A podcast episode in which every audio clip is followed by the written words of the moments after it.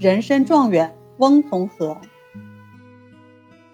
曾当过同治、光绪两朝帝师的温同龢，在咸丰六年殿试中一举夺魁，成为新科状元。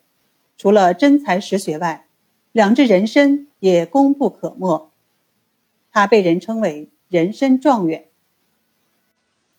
事情是这样的，当年的殿试竞争状元的实际是温同和与孙玉文两个人。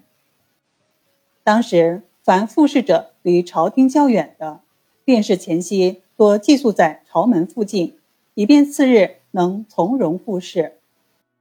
翁孙两家都是高官，又是世交，孙府离皇城较近。而翁家则距考场较远。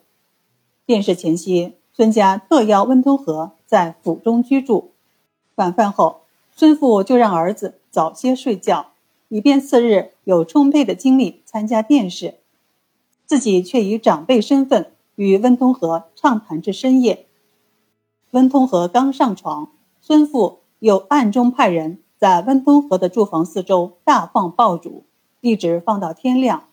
使温通和不能稍息片刻。翌日进入考场，温通和觉得全身无力，昏昏欲睡，心想这回殿试恐怕没有希望了。